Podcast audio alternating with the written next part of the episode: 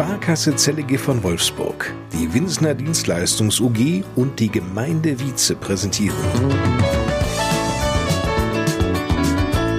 Bei uns in Wietze. So klingt zu Hause. Die Podcast Radioshow mit Lars Kors.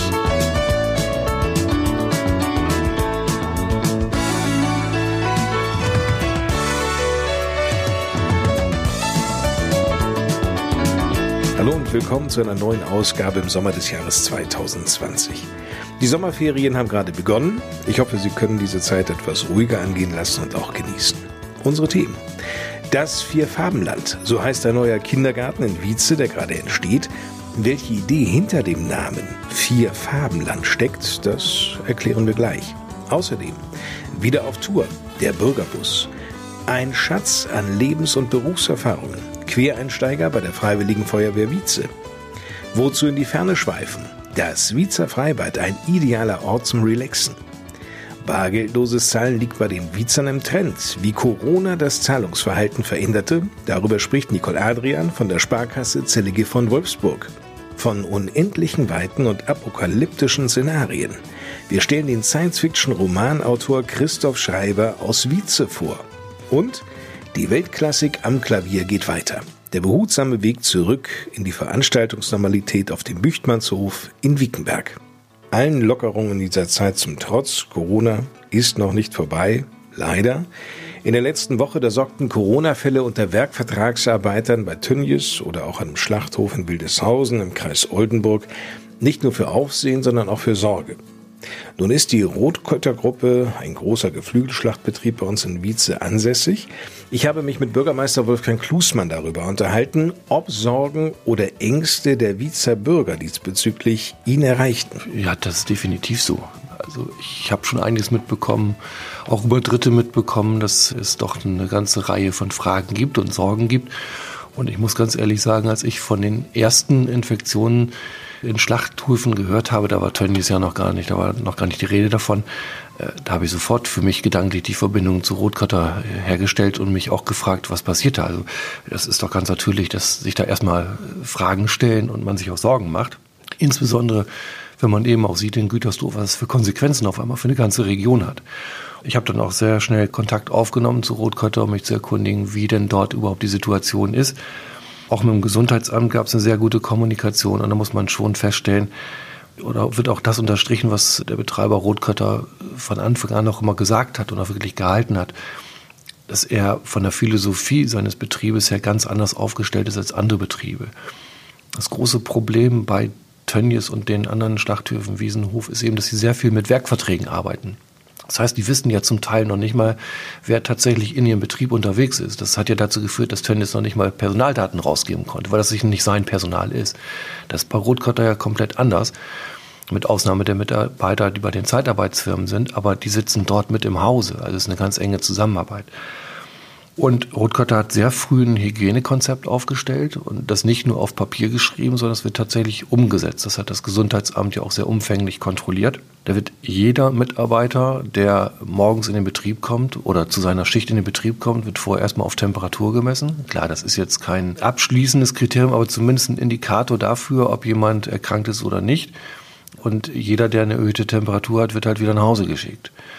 Darüber hinaus gibt es dann tatsächlich nicht nur eine Mund-Nasenschutzpflicht, genauso ist überall dort, wo es möglich ist, sind dann auch Plexiglasscheiben aufgebaut worden zwischen den Arbeitsplätzen. Also dort wird tatsächlich das Hygienekonzept auch umgesetzt. Natürlich bedeutet das nicht, dass damit eine Infektion komplett ausgeschlossen ist. Und gerade da, wo viele Menschen zusammenkommen, ist die Gefahr, wenn Infektion reingetragen wird, auch deutlich höher als in kleineren Betrieben. Also ausschließen kann man das sicherlich nicht. Insofern bleibt immer noch so ein bisschen Sorge über, dass wir so eine Situation haben könnten. Aber äh, ich kann jedenfalls versichern, dass Rotkötter tatsächlich alles tut, um das zu verhindern, dass was passiert. Da ist ihm mit Sicherheit ja auch nicht dran gelegen. Und von daher bin ich der guter Hoffnung, dass wir hier von solchen Entwicklungen wie insbesondere jetzt in Gütersloh verschont bleiben. Das wäre sehr, sehr tragisch. Und die Hoffnung bleibt natürlich auch bei allen, dass es definitiv nicht zu einem Lockdown hier kommen möge im Kreis Celle. wie im Kreis Gütersloh oder Warendorf beispielsweise, denn die Sommerferien stehen vor der Tür.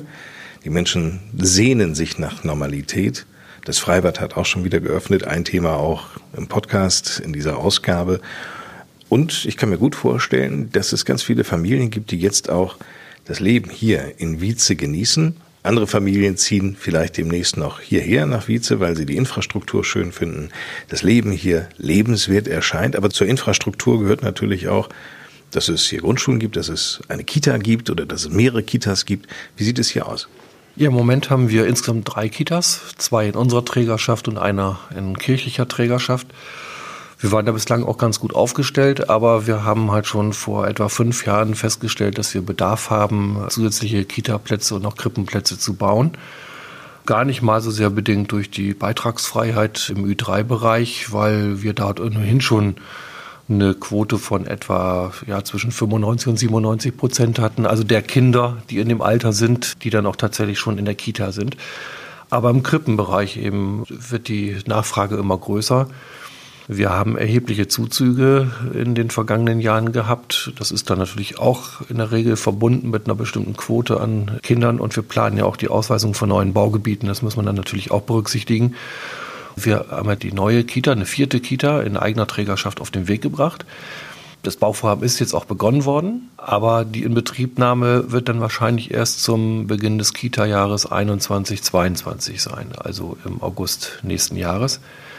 Aber das Schöne ist, dass wir tatsächlich für nächstes Jahr dann eine Perspektive anbieten können und dann, glaube ich, auch wirklich gut aufgestellt sind für die Zukunft.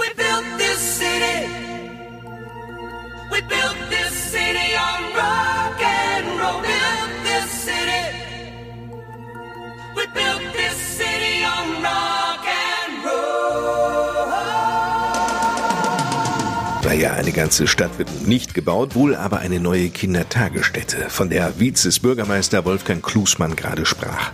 Das Grundstück, sein Traum, schwärmt Kjell Petersen, Fachbereichsleiter in der Gemeindeverwaltung. Das erschließt sich direkt an den Sportpark und an die Schwimmhalle. Dahinter noch dazwischen noch so ein kleines bewaldetes Stück. Also ideales Fleckchen Grün, ein wirklich toller Idylle. Also genau zwischen Wietz und Wiegenberg. Korrekt, genau. Im Gochermannsweg, einer Verbindungsstraße zwischen Wiekenberger Straße und am Winterberg. Dass ein vierter Kindergarten in der Gemeinde angesiedelt werden sollte, das wurde schon vor ein paar Jahren deutlich. Wie eine solche Prognose aber entsteht, dass nämlich absehbar noch mehr Kinder in Wietze leben, spielen, lernen und toben werden, erklärt Kiel Petersen so. Ja, das ist eigentlich ganz trockene Mathematik gewesen, indem wir natürlich einmal reell die Anmeldezahlen haben der Kita, aber natürlich parallel auch dazu rechnen, was haben wir an Geburtenzahlen, was haben wir an Zuzügen pro Jahr, die prognostizieren wir auf die nächsten Jahre und können damit eigentlich schon ziemlich zielgenau berechnen, was uns an Kindern erwartet. Und wir haben für dieses Jahr die große Welle 2016 errechnet. Die ist auch eingetroffen. Dieses Jahr äh, war es schon schwer, alle Plätze zu bedienen. Wir haben es hinbekommen, aber für das nächste Jahr können wir dann zum Glück auch so gut durchstarten, wenn die neue Kita fertig ist, dass wir auch den Eltern den Bedarf geben können, die sie sich auch wünschen oder den Betreuungsbedarf, der auch wirklich reell vorhanden ist. Das heißt natürlich auch die, die Zeiten entsprechend ausweiten, die Betreuungszeiten, weil der Bedarf an Ganztagesplätzen wächst ja auch mal weiter. Denn eines ist klar. Ja, Vize wächst von den Zahlen her. Also die Zahlen, die lügen nicht, das ist so. So sieht's aus. Und so werden ab dem nächsten Sommer hier 80 Kinder tagsüber ein zweites Zuhause haben. 50 Plätze werden vorgehalten für die über Dreijährigen, 30 Plätze für die ganz Kleinen, also für die unter Dreijährigen. Seit einiger Zeit ist auch Valerie Heise bei der Gemeinde beschäftigt. Sie wird im nächsten Jahr die Leitung der Kita übernehmen und ist jetzt bereits in die Planung und Entstehung des Hauses eingebunden. Und das ist was, was für mich als Planer wirklich ein Vorteil ist, weil ich jemanden habe, mit dem ich mich direkt austauschen kann, was das pädagogische Konzept betrifft. Und man hatte von Anfang an eine klare Vorgabe, wo es hingehen soll. Und äh, Bewegungskita bedeutet eben auch eine gewisse Dynamik, die sich dann ja auch im Grundriss widerspiegeln soll und im Gebäude. Und das ist ganz schön, wenn man von Anfang an so ein Konzept dann im Kopf hat. Das macht die Planung leichter, weil man eben nicht nur so einfach ins nichts plant und ins Grüne hineinplant, sondern schon ganz klare Vorgaben hat, wo es hingehen soll. Erzählt Imke Schwers. Sie ist die Architektin dieser Kita, lebt auch mit ihrer Familie hier in Wietze. Imke Schwers sprach gerade von einer Bewegungskita. Bewegung soll später hier eine ganz große Rolle spielen. Liegt ja auch nahe, nicht, wenn sich Schwimmbad und Sportanlagen in unmittelbarer Nachbarschaft befinden. Aber die Kinder müssen keinen Ausflug in die Nachbarschaft der Kita unternehmen, um sich ausgiebig zu bewegen. Unter anderem war ein ganz dringender Wunsch, dass es eine zentrale Fläche geben sollte als Bewegungsfläche, wo die Kinder sich auch begegnen können. Dieser Bewegungsraum wird künftig auch als Mensa für die Kinder genutzt werden. Dementsprechend wird es eine Küche geben und natürlich auch Ruheräume. Wir haben ja zwei Krippen die brauchen sowieso immer ihre Ruheräume. Das heißt, jede Krippengruppe hat aber auch ihren eigenen Ruheraum an den Gruppenraum angegliedert, dass also auch das Betreuungspersonal immer die Kinder im Blick haben kann, egal ob sie spielen oder im Ruheraum sich befinden. Und auch die Regelgruppenbereiche haben so kleine Bereiche, wo sich zurückgezogen werden kann. Die Architekten stellen sich Kita-Fragen wie Wie richte ich die Räume dann zu den Himmelsrichtungen aus, dass eben die Gruppenräume auch alle gleichberechtigt belichtet werden. Eine erste grobe Vorstellung, wie die Räume in dieser Kita sich aufteilen konnten wir bereits bekommen. Jetzt vervollständigt Imke Schwers noch das Bild. Also wir haben eine Verblendfassade, die hat ja einen Sandton, also so ein bisschen changierend und dann bekommt jede Gruppe ihre eigene Farbe. Also wir haben natürlich vier Farben, rot, gelb, grün, blau und jede Gruppe bekommt ihre eigene Farbe und diese findet sich dann in einzelnen Elementen in der Fassade wieder, farbige Fensterflügel. Die Fenster selber haben einen Grundton, aber jede Gruppe hat eben, wie gesagt, dann nochmal so ihre Akzente. Vier Farben prägen die Kita. Auch im Namen. Es war die künftige Kita-Leiterin Valerie Heise, die, so Fachbereichsleiter Kiel Petersen, auf diese Idee kam. Die Überlegung rührt erstmal daher, ja, vier Gruppen, vier Farben, dann nennen wir es vier Farbenland. Nein, die Idee wäre viel zu einfach, zumindest für Frau Heise. Die hat sich nämlich überlegt, wir sind ein Ort, in dem Vielfalt groß geschrieben wird und wir wollen das unterstreichen mit dieser Kita. Und es gibt nämlich ein Kinderbuch, das heißt das Vier-Farbenland. Und dort gibt es vier, ich nenne es mal Nationen, die alle in ihren Farben leben. Also da gibt es die roten äh, Kinder zum Beispiel, die sind alle rot, tragen rote Kleidung, essen nur rote Früchte oder rotes Essen. Dann gibt es aber noch die anderen Farben, die gelben, die nur gelbe Kleidung tragen und die grünen und die blauen. Und alle voneinander reden nicht sonderlich gut. Also das heißt immer, die Roten geht bloß nicht zu den Blauen und da ist es schlecht. Und im Endeffekt sind es die Kinder, die sich irgendwo in diesen vier Welten in der Mitte treffen und die Linien, die aus Kreide bestehen, zertreten und die Welt dadurch bunt machen. Das unterstreicht die Vielfalt und genau das wollen wir mit dieser Einrichtung auch unterstreichen. Und das ist, glaube ich, eine tolle Botschaft hier für die Viza. Bis es im August nächsten Jahres soweit ist, muss natürlich noch viel gebaut und auch Hand angelegt werden auf dem Grundstück im Kochermannsweg. Das ist aber alles zu schaffen. Da sind sich Kiel Petersen und Architektin Imke Schwers einig. Und die künftigen Kinder dort, die würden vermutlich auch keine Zweifel am Zeitplan haben, sondern vielmehr hier einstimmen. Jo, wir schaffen das!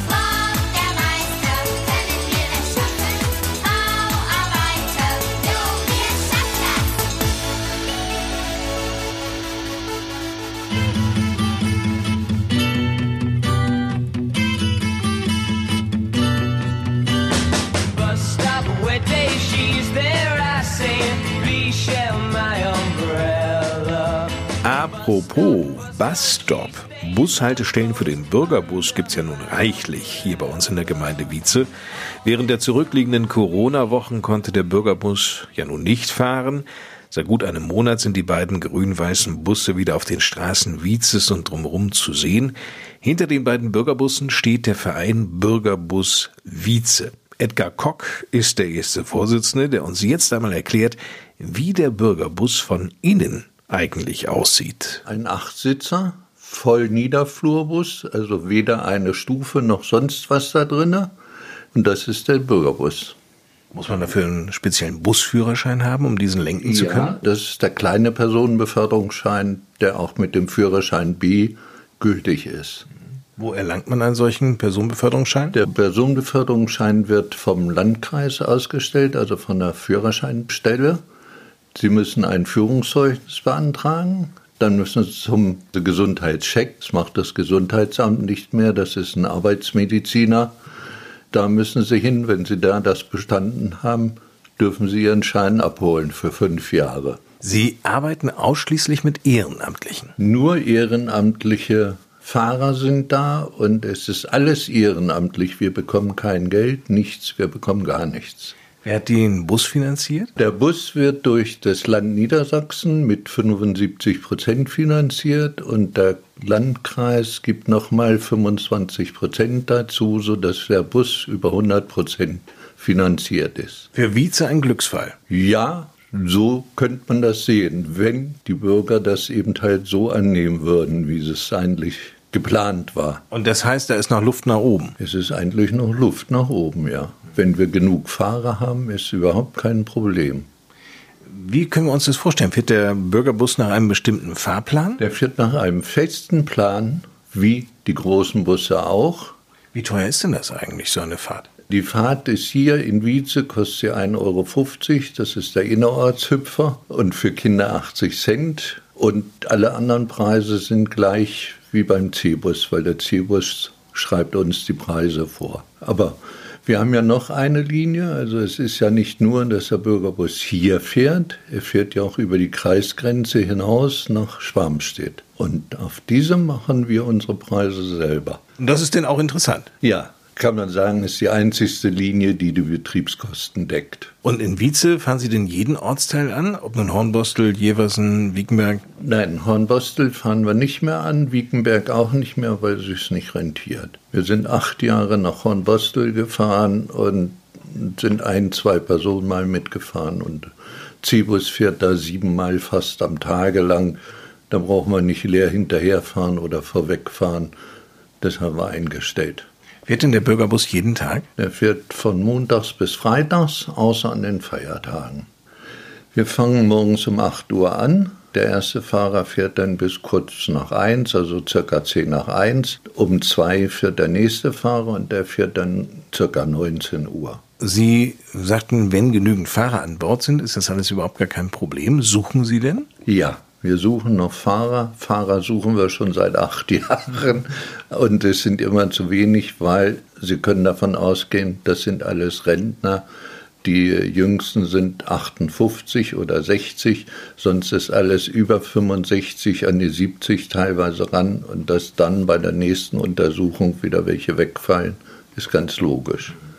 Aber ist doch etwas, was wahrscheinlich auch Spaß macht, oder? Es ist die beste Zeitung, kommt noch vor dem Friseur. Alles, was Sie im Bürgerbus hören, die Leute, ist wunderbar. Das ist das neueste Blatt. Edgar Koch war das, der erste Vorsitzende des Vereins Bürgerbus Wietze. Im Augenblick fährt der Bürgerbus noch Corona-bedingt eingeschränkt, nur von morgens bis mittags. Nach den Ferien ist geplant, auch nachmittags wieder unterwegs zu sein. Wenn Sie den Verein unterstützen möchten, vielleicht ja auch als Fahrerin oder Fahrer, schauen Sie doch mal auf der Homepage vorbei unter www.bürgerbus mit UE geschrieben, bürgerbus-wietze.de. Gegründet wurde der Verein Bürgerbus Wietze an einem Donnerstag. Es war der 15. März 2012. Vor acht Jahren.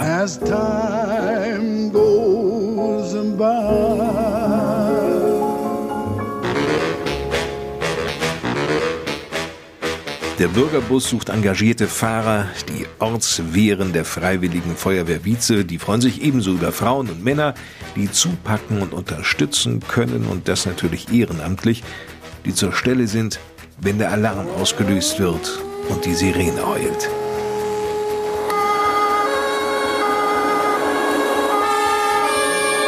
Nicht jeder fängt schon im Kindesalter bei der Feuerwehr an. Einige sind Spätberufene oder Quereinsteiger, die erst im Erwachsenenalter, manchmal wegen Umzug oder Änderung der Lebensumstände, zur Freiwilligen Feuerwehr gestoßen sind. Häufig übrigens über die Kinder. Meine Kinder waren in der Jugendfeuerwehr, haben dann aber das Interesse verloren und dafür ist Mutti jetzt da. So sieht's bei Doreen Bartels aus. Die Mutter dreier Kinder entdeckte für sich vor neun Jahren die Feuerwehr Wietze. Bei ihrem Feuerwehrkameraden Pascal Wohlert von der Ortsfeuerwehr Hornbostel war es ähnlich. Er brachte in schöner Regelmäßigkeit seine Tochter zur Jugendfeuerwehr. Irgendwann kam der jetzige Ortsbrandmeister an, hat gesagt, ey, du hast die falschen Klamotten an. Und dann hat er mir Klamotten gegeben, ja, und dann war ich da, ne? Das war vor fünf Jahren. Bereut hat Pascal Wohlert diesen Schritt nie. Ich bin glücklich, Kameradschaft ist gut, alles gut. Diese Kameradschaft bei der Ortsfeuerwehr Hornbostel macht vor allem aus, Also es ist egal, ob du Geld hast, ob du kein Geld hast, ob du Arbeit hast, ob du keine Arbeit hast. Also es ist einfach eine gute Kameradschaft. es ist nicht wichtig, woher du kommst, was du hast oder wer du bist. Der Zusammenhalt ist entscheidend, sich aufeinander zu 100 Prozent verlassen zu können. Das gilt für jede Feuerwehr. Bei den Wohlerts aus Hornbostel war es so, dass nicht nur die Tochter in der Jugendfeuerwehr und der Vater in der Einsatzabteilung aktiv waren bzw. sind, sondern auch kurz darauf der Funke auf Pascals Frau Esther übersprang. Als Paar in der Feuerwehr gemeinsam auf Einsätze zu fahren, das verbindet, erzählt Esther Wohlert. gibt es auch keinen Streit oder sonst irgendwas, sondern man tauscht sich halt aus und man weiß halt auch, dass da immer jemand da ist, auf den man sich verlassen kann. Seit zehn Jahren ist Thomas Eggeling Mitglied der Freiwilligen Feuerwehr Wietze. Bei ihm war es auch der Sohn, der sich in der Jugendfeuerwehr engagierte und den Weg ebnete. Doch nur Mitglied sein, das geht natürlich nicht. Aller Anfang ist hart. Da steht zunächst einmal die Truppmann-Ausbildung an, sozusagen die Grundausbildung einer jeden Feuerwehrfrau oder eines jeden Feuerwehrmannes. Was man bedenken sollte, ist, dass man, wenn man den Truppmann-Lehrgang macht, meistens der Älteste ist. Denn Jugendliche, die aus der Jugendfeuerwehr in die Einsatzabteilung wechseln, müssen natürlich genauso diese Ausbildung absolvieren. Und in der Ausbildung selbst, da gibt es keine Altersgrenzen bei den Feuerwehrleuten. Ich sag, man muss sich schon ganz schön anstrengen, um manchmal mitzuhalten. Die Truppmann-Ausbildung ist schon sehr zeitintensiv, so Doreen Bartels. Ja, sechs Wochen. Ne, dreimal die Woche oder viermal die Woche stellenweise. Ne? Der Arbeitgeber hat mitgespielt und ja. Ein solcher Arbeitgeber ist natürlich ideal. Heute ist es so, dass Doreen Bartels auch tagsüber unter der Woche bei Alarm ausrücken kann. Sie arbeitet vor Ort in der Altenpflege. Bevor sie ins Auto springt, um zum Feuerwehrhaus zu fahren, schaut Doreen Bartels, um welche Art des Einsatzes es sich handelt. Für eine Ölspur würde ich jetzt nicht meine Arbeit verlassen, weil ich arbeite mit Menschen. Und wenn ich jetzt jemanden zum Beispiel unter der Dusche habe, da suche ich dann nicht extra noch jemanden, der mich dann ablöst. Also ich fahre im Grunde genommen nur, wenn jetzt große Sachen sind, so wie Unfälle, ne, Menschenleben in Gefahr oder halt große Brände, weil ich weiß, dass tagsüber halt wir schlecht besetzt sind hier. Damit die Fahrzeuge jederzeit einsatzbereit sind, muss sich natürlich jemand darum kümmern. Und hier kommt wieder Feuerwehr-Quereinsteiger Thomas Eggeling ins Spiel. Naja gut, handwerklich glaube ich bin ich ganz geschickt. Sagen jedenfalls alle, ob das stimmt, weiß ich nicht. Ich glaube, deshalb bin ich hier auch Gerätewart in Wietze. Die Löschfahrzeuge von heute, das sind Hightech-Fahrzeuge, die stecken voller Technik. Da muss man sich als Gerätewart schon erst einmal einarbeiten. Einarbeiten auf jeden Fall schon. Wir haben ja, wenn wir die Fahrzeuge machen, machen wir auch Maschinistenlehrgänge, die man eben halt, wie man die Pumpen bedient, wie man Aggregate bedient. Man sollte auch ein bisschen Hintergrundwissen haben über andere Geräte. Wie handhabe ich eine Kettensäge oder ich sag mal, wie funktioniert überhaupt irgendwie was? Und nach zehn Jahren möchte bei der Feuerwehr Wietze niemand mehr auf die Fähigkeiten und das Engagement von Thomas Eggeling verzichten. Der Mann kennt sich als Gerätewart eben mit allem aus. Wir gucken die Fahrzeuge ja ständig durch. Wir machen Funktionsprüfungen oder irgendwelche Prüfungen anderer Art. Ähm, wir probieren die Pumpen aus. Wir gucken, ob genug Sprit drauf ist. Wir gucken, ob die Zündkerzen alle drin sind und ach, was weiß ich nicht noch alles. Denn Das schützt uns ja alle hinterher, wenn wir zum nächsten Einsatz fahren, dass alles funktionstüchtig ist. Weil es gibt nichts Schlimmeres, wenn, ich sag mal, jemand unter AGT ins Haus muss und äh, das Funkgerät funktioniert nicht und das merkt man erst im Haus. Also das wäre dann schon fatal. Ne? Wohl wahr. Thomas Eggeling sprach gerade von AGT. Diese Abkürzung steht für Atemschutzgeräteträger. Um mit Maske und Sauerstoffflasche auf einen Löschangriff in ein brennendes Haus zu gehen, muss noch ein gesonderter Lehrgang besucht werden. Das ist aber nicht eine Notwendigkeit, so Andreas Jeckstadt, um in der Feuerwehr aktiv zu werden. Er ist Ortsbrandmeister in Hornbostel. Das ist eine persönliche Einstellung. Es kommt ja darauf an, ob ich es gesundheitlich schaffe. Also die Aufgaben, die sind schon weitläufig. Ne, Ich selber kann ein Buch davon lesen oder schreiben. Ich habe Gerätewart gemacht, ich habe einen Artenschutzgerätewart gemacht. Es gibt so viel, da muss man einfach mehrere Leute haben. Und daher muss nicht unbedingt dieser AGT gemacht werden. Zu tun gibt es in jeder der vier Ortsfeuerwehren der Gemeinde Wietze jede Menge. Quereinsteiger sind bei der Feuerwehr immer willkommen.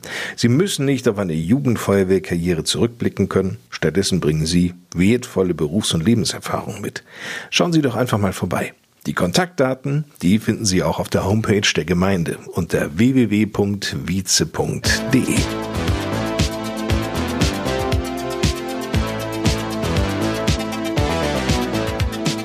Die Corona-Krise hat unser aller Leben extrem stark beeinflusst. Das hatte natürlich auch Auswirkungen auf unseren Umgang mit Bargeld.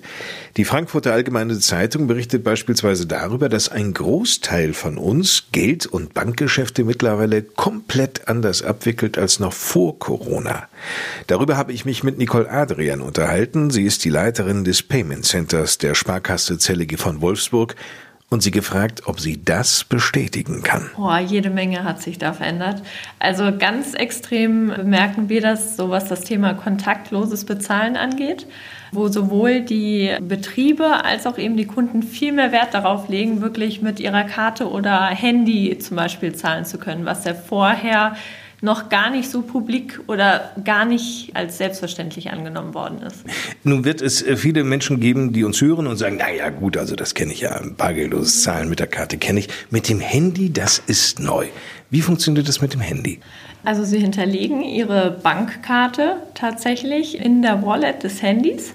Das geht sowohl für die Android-Handys als auch für die iPhones inzwischen. Dann halten Sie anstelle der Karte einfach Ihr Handy an das Kartenterminal. Sie entsperren das Handy natürlich per Touch-ID oder per Kennwort oder Face-ID und dann bezahlen Sie einfach mit Ihrem Gerät. Das, was für viele als Zukunftsmusik erst wahrzunehmen war, ist jetzt aber schon längst Gegenwart. Richtig. Ich habe das in den vergangenen Wochen auch persönlich erlebt. Es ist jetzt normal. Während man vorher bei Rossmann zum Beispiel doch nochmal angeguckt wird, so, hm, die möchte jetzt mit ihrem Handy bezahlen, ist es inzwischen normal. Gibt es denn viele Kunden, die nachfragen, wie Dinge funktionieren? Am Anfang ist natürlich immer eine kleine Hemmschwelle da. Also man muss es selber im Prinzip ein, zwei, dreimal selber gemacht haben, damit man Routine bei den Bezahlvorgängen bekommt, damit man weiß, wie muss ich eigentlich meine Karte oder mein Handy an das Kartenterminal halten. Aber die Routine ist ganz schnell drin. Und dann glaube ich, möchte das kaum noch jemand missen, sondern dann wird es wirklich selbstverständlich, kontaktlos zu zahlen. Wird denn eigentlich Corona auch die Arbeitsabläufe in der Sparkasse Zellige von Wolfsburg ein wenig ändern? Für meine Abteilung würde mich das halt sehr freuen, weil das sind ja genau die Themen, mit denen wir uns beschäftigen. Und von daher ist das so verbunden mit der Digitalisierung, die durch Corona gefühlt beschleunigt wurde, ein positiver Nebeneffekt. Einer der wenigen. Meinen Sie, dass das Thema Digitalisierung ein Thema ist, das jetzt durch sämtliche Generationen durchgegangen ist in dieser Corona-Zeit? Gezwungenermaßen ja. Die jüngere Generation ist ja digital sowieso total affin. Aber ich glaube tatsächlich, dass jeder sich mit dem Thema Digitalisierung jetzt befassen musste. Ob das durch Homeoffice-Geschichten ist, ob das eben durch das kontaktlose Bezahlen ist, ob das durch Online-Shopping ist. Also fängt ja schon an, dass meine Eltern zum Beispiel auch ihre Lebensmittel bei Rewe online eingekauft haben während der Corona-Zeit. Das wäre vor ein paar Monaten noch gar nicht vorstellbar gewesen, dass sie sich mit diesem Thema befassen. Und ich glaube, so ging es ganz vielen. In der Folge werden sich auch viele Firmenkunden jetzt natürlich neu aufstellen, oder? Ja. Auch was das Thema Online-Shop zum Beispiel angeht. Also da gibt es viele Betriebe, die jetzt ihre Waren eben ad hoc online verkauft haben, weil sie sie natürlich persönlich in ihrem Geschäft, gerade die kleineren Läden, nicht mehr losgeworden sind. Sie sind eine Frau, die sich tagtäglich genau mit dem Thema Digitalisierung hier auch beschäftigt bei der Sparkasse Zellige von Wolfsburg. Worauf freuen Sie sich da am meisten? Gibt es irgendetwas, was die Kunden vielleicht noch gar nicht so erahnen, was aber demnächst noch auf Sie zukommen könnte? Oh ja, so, also verbunden mit dem Online-Shoppen wirklich neue Kassensysteme, die es auch dem Händler eben erleichtern, ihr Warensortiment online zu stellen und dann auch mit Bezahlverfahren gleich zu kombinieren. Also das ist zumindest eine Neuerung, die hier bei uns kommen wird. Also neue, moderne Systeme und da freue ich mich drauf. Ja. Wie wird sowas funktionieren? Es wird eine einfache Handhabung sein, sowohl für Kunden als auch für Händler, modern und einfach zeitgemäß. Nicole Adrian war das, Leiterin des Payment Centers der Sparkasse Zellige von Wolfsburg.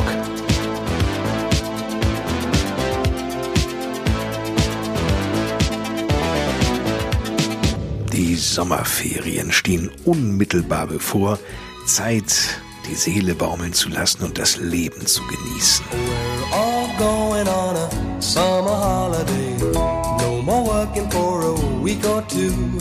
Fun and laughter on a summer holiday. No more worries for me or you.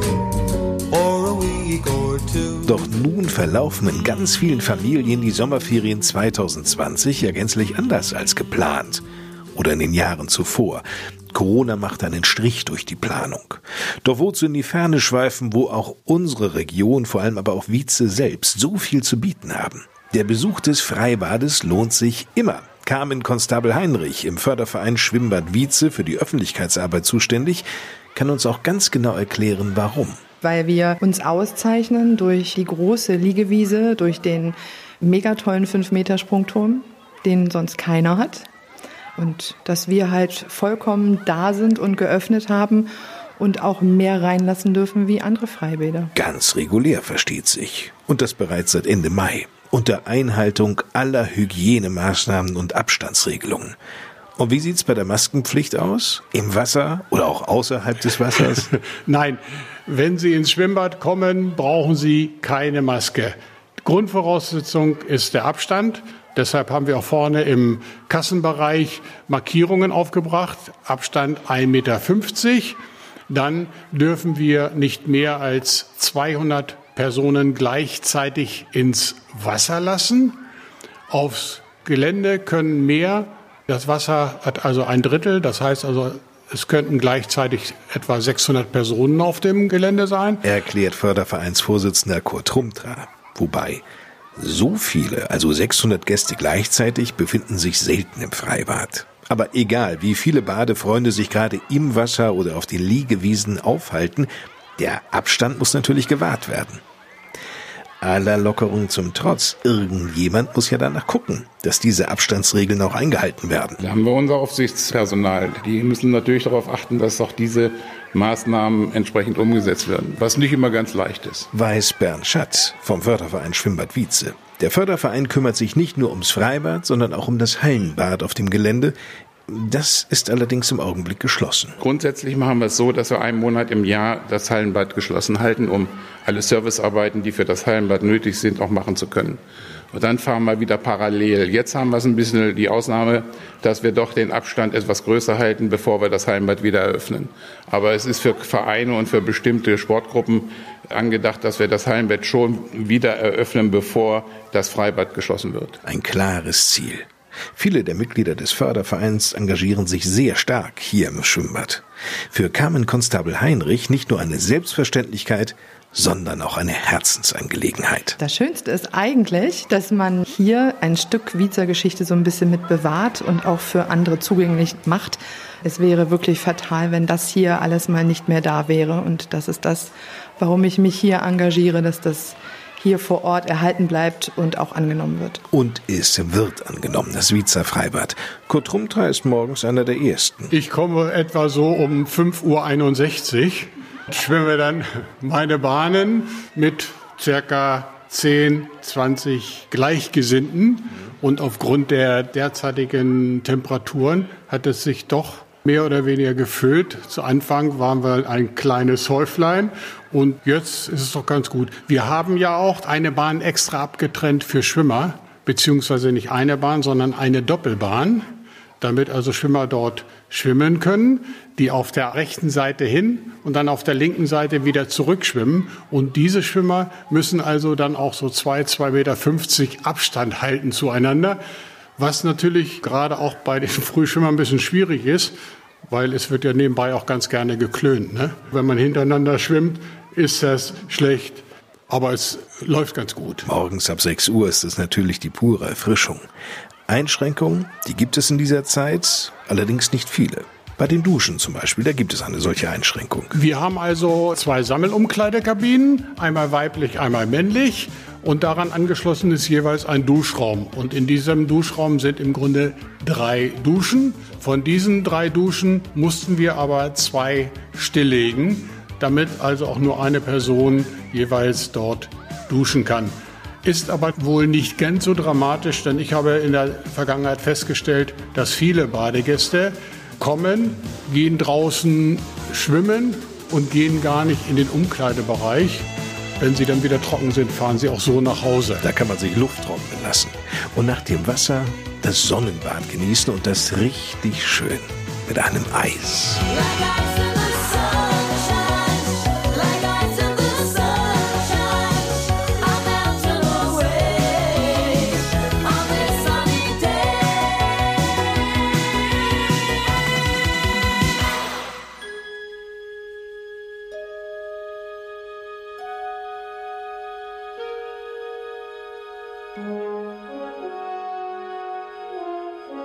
Weltraum. Unendliche Weiten. Wir schreiben das Jahr 2200. Dies sind die Abenteuer des Raumschiff Enterprise, das mit seiner 400 Mann starken Besatzung fünf Jahre lang unterwegs ist, um neue Welten zu erforschen, neues Leben und neue Zivilisationen. Viele Lichtjahre von der Erde entfernt dringt die Enterprise in Galaxien vor, die nie ein Mensch zuvor gesehen hat.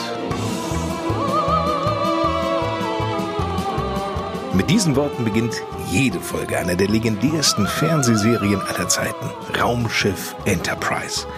Die Serie spielt ja bekanntlich im 23. Jahrhundert und das zu einer Zeit, in der die Menschheit den Dritten Weltkrieg hinter sich hat und sich in friedlicher Koexistenz mit anderen außerirdischen Lebensformen zur Vereinigten Föderation der Planeten zusammengeschlossen hat. Geprägt von dieser Serie entdeckte der 43-jährige Kölner Bundeswehrbeamte Christoph Schreiber vor einigen Jahren nicht nur seine besondere Leidenschaft für Science-Fiction-Geschichten, sondern er begann selbst zu schreiben. Das Spannende an Christoph Schreiber, der Mann wählte Vize für sich als Lebensmittelpunkt, während seine Geschichten ganz weit wegspielen. In meinem Roman wird es halt so, dass wir uns nicht mehr auf der Erde befinden, weil wir die Erde mittlerweile hingerichtet haben, sondern dass wir uns halt in einer sehr fiktiven Welt befinden mit verschiedenen Systemen, in denen halt meine gesamten Protagonisten angesiedelt sind. Es geht darum, dass es sehr mysteriös wird, dass es um einen, ich sag mal, Komplott mehr oder weniger geht und ich möchte auch eigentlich zu viel verraten, weil die Leser sollen lieber lesen. Captain Kirk, Commander Spock, Dr. McCoy, Scotty, nur einige der bekannten Serienhelden von der Enterprise, leben denn die Science-Fiction-Romane von Christoph Schreiber auch von einem Helden? Es gibt mehrere Helden. Ich finde immer, also dieses auf eine Person zu fixieren, ist zu wenig. Weil es ist nicht so, dass immer nur ein einzelner Mensch auf der ganzen Welt erhält ist und uns alle aus dem Mist rausholt. Von daher gibt es sehr viele verschiedene Helden und jeder hat, ist auf seine Art ein Held. Und seine Helden haben bestimmt auch außergewöhnliche Namen. Ja, gibt es. Ähm, einer meiner Kapitäne zum Beispiel heißt Myrno, wobei das auch nur sein Alias ist. Ursprünglicher Name ist Tyrus Uriel. Und äh, es gibt einen Kartan, sein erster Offizier, der zumindest bei den Lesern, die die Bücher bisher gelesen haben, am besten angekommen ist, da er, ich sag mal, etwas unkonventionell ist. Er ist sehr grob schlechtig und sehr einfach gestrickt, sagen wir mal. Der Inhalt der Science-Fiction-Romane von Christoph Schreiber ist düster. Apokalyptische Szenarien entstehen dort. Hat er selbst Angst vor der Zukunft? Ganz und gar nicht. Ich glaube nur, dass wenn man sich eine so düstere Zukunft ausmalt, man vielleicht auf die Idee kommt, dass es genau so lieber nicht sein sollte und was dafür tut, dass es nicht so wird. Christoph Schreiber, ein Mann, der in seinem Leben bereits viel erlebt hat. Nach einer Schädigung, die er im Zuge eines Einsatzes bei der Bundeswehr erfuhr, hilft ihm bei der Bewältigung des Erlebten auch das Schreiben. Mittlerweile entstand eine Trilogie seiner Romane. Die Werke entstanden aber nicht hintereinander, sondern parallel. Ja, tatsächlich genauso. Also es ist so, dass ich auch bei der Trilogie die nicht hintereinander weggeschrieben habe, sondern immer so stückchenweise, wo mir gerade was einfiel, dann ein bisschen hinzugefügt habe. Und die Bücher, die ich momentan schreibe, das ist wirklich so, die Buchprojekte, die im Sci-Fi-Bereich noch äh, sind, die schreibe ich mehr oder weniger parallel, immer da, wo mir gerade was einfällt. Und das Kinderbuch ist eine Zusammenfassung von den Geschichten, die ich meinen Kindern zur Gute Nacht früher immer erzählt habe, von einem erfundenen äh, Wasserkobold. Und das heißt, da ist alles schon auf der Festplatte. Das muss nur noch eigentlich niedergeschrieben und zusammengefasst werden. Sie merken schon, Christoph Schreiber gehen die Ideen nicht aus. Ich schreibe hervorragend nachts. Hat auch damit zu tun, dass ich nie ein großer Schläfer bin und durch meine Einsatzschädigung auch ein gewisses Schlafdefizit immer erwirke. Und nachts kommen mir einfach sehr gute Ideen. Ich habe Ruhe zum Schreiben und dann schreibe ich seitenweise runter. Ein großer Verlag steht nicht hinter den Romanen von Christoph Schreiber.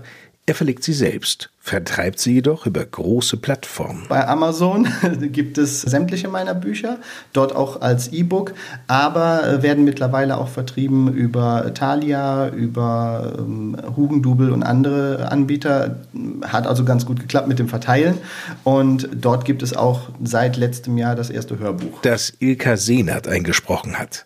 Und da Christoph Schreiber über ein schier unerschöpfliches Füllhorn an Ideen verfügt, überlegte er sich, wie er für seine Trilogie einen besonderen Rahmen schaffen könnte. Versuche ich momentan so, dass ich meine Trilogie, die ich einzeln geschrieben habe, jetzt als Sammelband einmal zusammenfasse mit ein paar speziellen Extras und so weiter. Und dafür suche ich noch Leute, die mir ein Cover erstellen möchten. Ob gezeichnet, digital, wie auch immer, ist vollkommen egal. Und ich würde dafür natürlich auch einen Preis ausloben. Die können sich melden am einfachsten bei mir per E-Mail. Und zwar über cschreiberbw.t-online.de und dort einfach Kontakt mit mir aufnehmen, wenn Sie Interesse haben. Die kriegen dann die Vorgaben, weil ein paar Vorgaben muss ich einfach machen und äh, ja, dürfen dann drauf loslegen. Ich bin gespannt. Christoph Schreiber, der Science-Fiction-Autor aus Wietze, weiß, dass er mit seinen Romanen eher ein Nischenpublikum erreicht. Das macht aber nichts, ganz im Gegenteil. Die Science-Fiction-Fans, die seine Texte lesen, die sind begeistert. Und ein großes Ziel hat er bereits erreicht. Ich sag mal, im Prinzip war mein Ziel, mir da so ein kleines Eckchen Unendlichkeit zu erhaschen, weil alle Bücher, die verlegt werden, werden in der Nationalbibliothek niedergelegt und bleiben dort für immer. Also von daher, ein Stück weit habe ich es geschafft.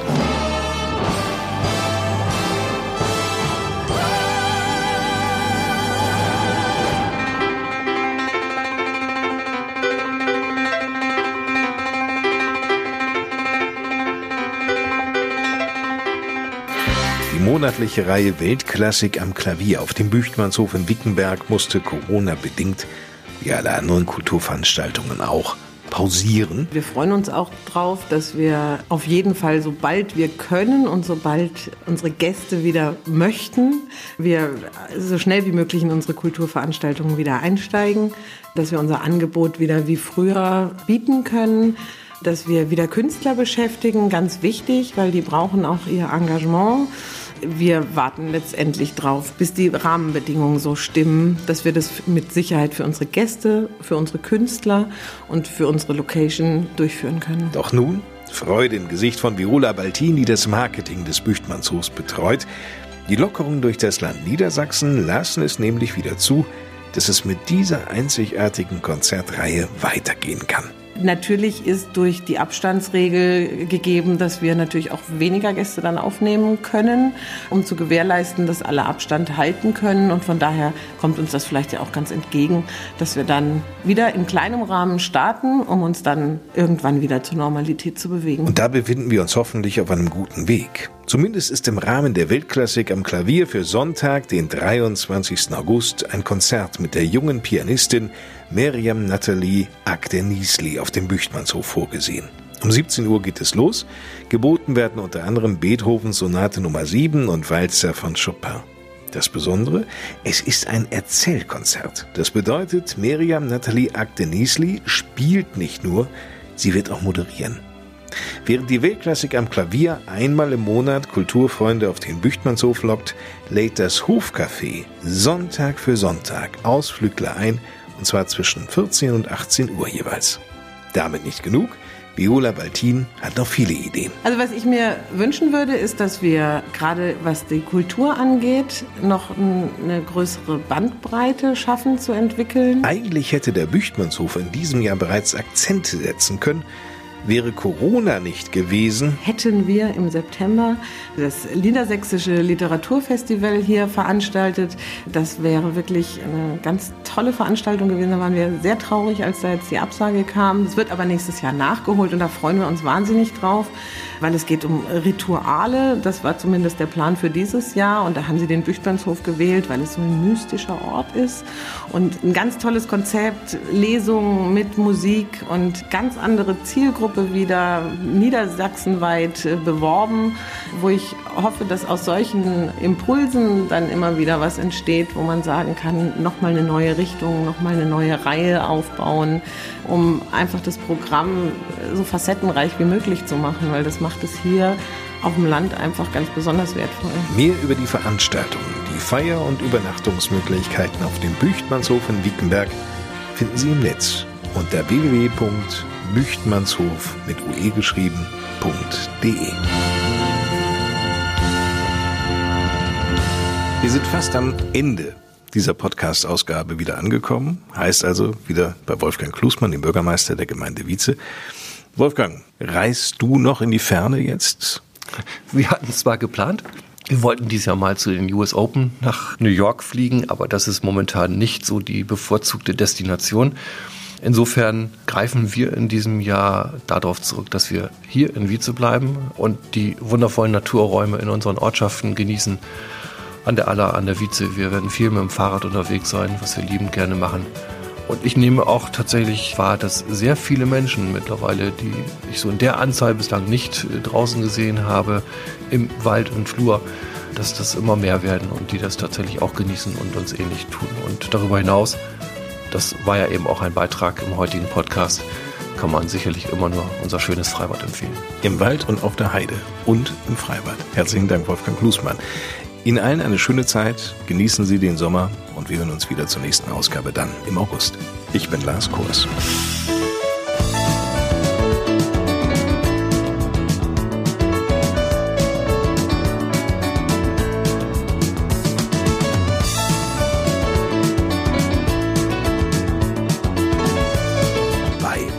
In Wietze. So klingt zu Hause. Präsentiert von der Sparkasse Zillige von Wolfsburg, der Winsner Dienstleistungs UG und der Gemeinde Wietze.